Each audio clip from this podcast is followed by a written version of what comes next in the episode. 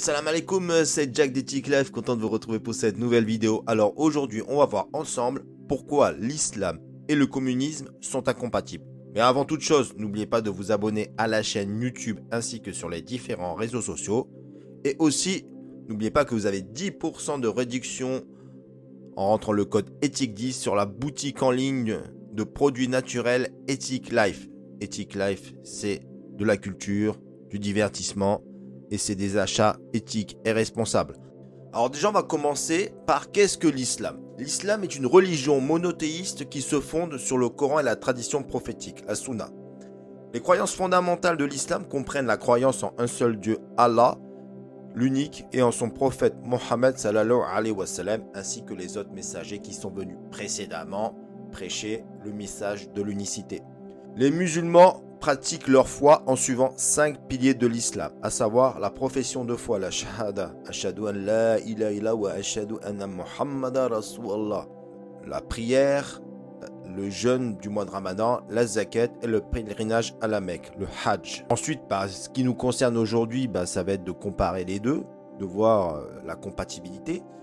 Donc, bah, le communisme est un système politique et économique qui vise à établir une société égalitaire le communisme prend la propriété collective des moyens de production et la distribution équitable de ressources. Le communisme a été formulé par Karl Marx et Friedrich Engels dans leur livre Le Capital. Il a été mis en pratique dans plusieurs pays dans le monde, notamment en Union soviétique et en Chine. Alors il faut savoir que les pays communistes ont restreint la pratique de l'islam. Ils en avaient une certaine crainte. Hein. Donc, comme par exemple en Union soviétique, eh ben, sous le régime communiste euh, soviétique, la pratique de l'islam a été restreinte et persécutée. Les mosquées, les lieux de culte ont été fermés, les imams arrêtés et les pratiques religieuses interdites. On peut aussi euh, voir donc dans la République populaire de Chine, la pratique de l'islam a été réglementée par le gouvernement ah oui, parce que les autorités chinoises ont souvent vu l'islam comme une menace pour l'unité de l'État et ont restreint la construction des mosquées, la formation d'imams. D'ailleurs, on peut voir même qu'actuellement, bah, les Ouïghours sont persécutés, notamment en raison de leur euh, religiosité. Quel islam D'ailleurs, je vous invite à voir euh, un entretien que j'ai réalisé avec l'association des Ouïghours de France pour mieux connaître leur situation. En Europe aussi, quand on a eu les, pays communistes, euh, la pratique de l'islam a été restreinte, hein, comme en Tchécoslovaquie, en Hongrie ou en Roumanie, où les lieux de culte ont été fermés, il y a eu des restrictions euh, de la pratique euh, de la religion musulmane, ainsi que des imams arrêtés. Alors il faut savoir que depuis, bah, il n'y a plus trop de pays communistes en Europe, hein. le mur de Berlin est tombé, donc la pratique de la religion musulmane est revenue au fur et à mesure euh, même si bon, hein, ça dépend aussi bien sûr euh, les musulmans qui sont présents dans ces régions. Il faut savoir que les communistes se sont intéressés aux, musulmans, enfin plutôt aux maghrébins de France. À l'époque, quand il y a eu les vagues migratoires pendant les 30 glorieuses, après la décolonisation, ils se sont intéressés à la gauche communiste pour plusieurs raisons. Tout d'abord, bah, ces populations étaient considérées comme des travailleurs immigrés qui faisaient face à des conditions de vie difficiles telles que des bas salaires, des logements surpeuplés, une discrimination raciale.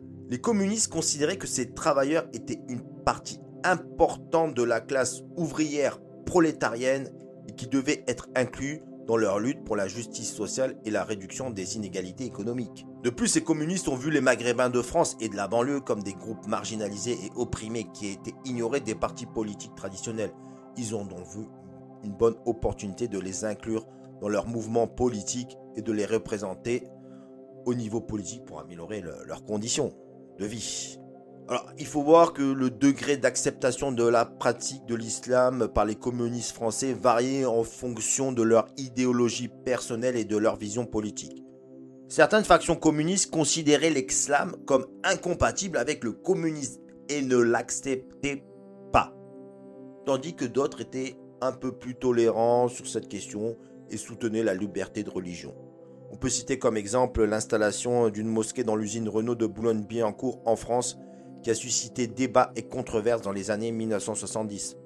Certains syndicats, dont vous savez qu'ils sont reliés d'une façon ou d'une autre à un parti de gauche qui soit marxiste, léniniste, communiste, trotskiste, certains de ces syndicats travailleurs considéraient cela comme une étape importante euh, pour améliorer les conditions de vie de travail et les droits religieux des immigrés maghrébins qui étaient employés dans ces usines. D'autres, cependant, ont critiqué l'installation de cette mosquée. Quoi. Ils considéraient cela comme un symbole de division entre les travailleurs et une distraction des questions politiques plus importantes telles que les revendications salariales et les droits syndicaux.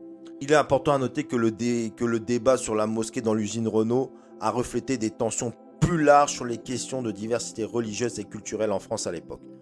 Pour résumer, la gauche communiste s'est intéressée aux Maghrébins de France et de la banlieue, surtout en raison de leur statut de travailleurs immigrés et de leur marginalisation politique et sociale. C'était surtout important dans leur lutte pour la justice sociale et la solidarité internationale. il y a eu beaucoup de villes qui ont été gérées par des partis politiques de gauche, y compris le communisme en banlieue, euh, et à, l'heure actuelle encore, hein, plus dans les années 80. Mais il y a eu quand même malheureusement beaucoup de déceptions dans la gestion euh, de ces villes par ces partis politiques de gauche, comme la mauvaise qualité des services publics, euh, un taux de chômage élevé, et surtout bah, de la corruption et de clientélisme, hein, bah, parce que bah, ces, villes de gauche ont beaucoup été touchées par la corruption et le clientélisme, ce qui a affecté bah, la qualité de la gouvernance et des décisions politiques. Il est quand même important de préciser que concernant le clientélisme, les villes de droite l'ont quand même bien amélioré, perfectionné ce système en banlieue. On va pas mettre les clientélismes que... Euh, euh, alors j'ai dit qu'il y avait des habitants qui ont été déçus par la gestion des villes communistes, mais les jeunes aussi hein, d'ailleurs. Donc bah, certains ont pris les choses en main à, leur façon. Donc euh, par un engagement politique plus actif, par certains jeunes qui se sont dit bah, on va s'investir politiquement pour essayer d'apporter des changements positifs. Alors certains jeunes ont entretenu finalement encore un système de clientélisme pour eux, pour, pour leurs proches, pour leur communauté. D'autres vont être dans l'engagement associatif pour peser plus euh, dans, la vie de la cité. Et puis à titre personnel, bah, les, jeunes euh, ont, préféré bah, poursuivre des études supérieures, euh, qui se sont dit que bah, ce sera vraiment la, seule façon d'améliorer leur situation personnelle et de progresser dans leur carrière, ainsi que l'entrepreneuriat euh, qui permet en plus de contribuer à la croissance économique de leur communauté. Il faut voir aussi que parallèlement aux déceptions qu'ont eu euh, les jeunes et moins jeunes euh, des partis politiques de gauche et communistes, une augmentation de la pratique de l'islam chez les jeunes et moins jeunes musulmans. Ça peut s'expliquer par différentes façons, que ce soit une quête identitaire, euh, au monde moderne. Euh, de toute façon, euh, la quête de religion est, personnelle. Donc, on ne peut pas avoir de, réponse générale. Il y a plusieurs facteurs à prendre en compte. Hein. Un besoin de, sens et de spiritualité, pour moi, ça, reste toujours le premier besoin pour lequel on se tourne dans une religion. Euh, et, musulmane. L'islam offre une stabilité euh, à ces jeunes et moins jeunes et donne euh, un sens à ceux qui peuvent être en proie à des incertitudes et des incohérences dans leur vie. Donc l'islam apporte les réponses nécessaires et adéquates à tous ces jeunes et moins jeunes. Après, ça n'empêche pas qu'il faut aussi bah, construire un parcours personnel, professionnel, suivant les capacités de chacun mais ils se sont dit on va allier notre religion à notre vie de tous les jours, euh, personnelle, euh, professionnelle, spirituelle.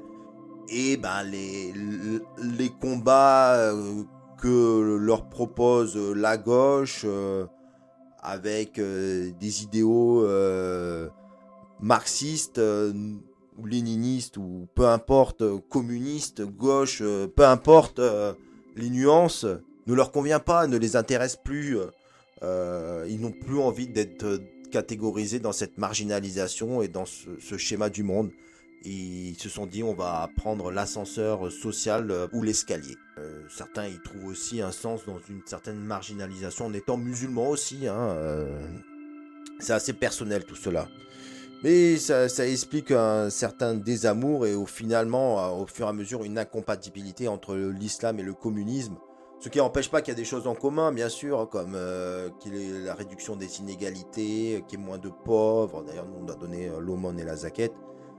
Il n'y a pas à voir euh, sur les choses simples de base.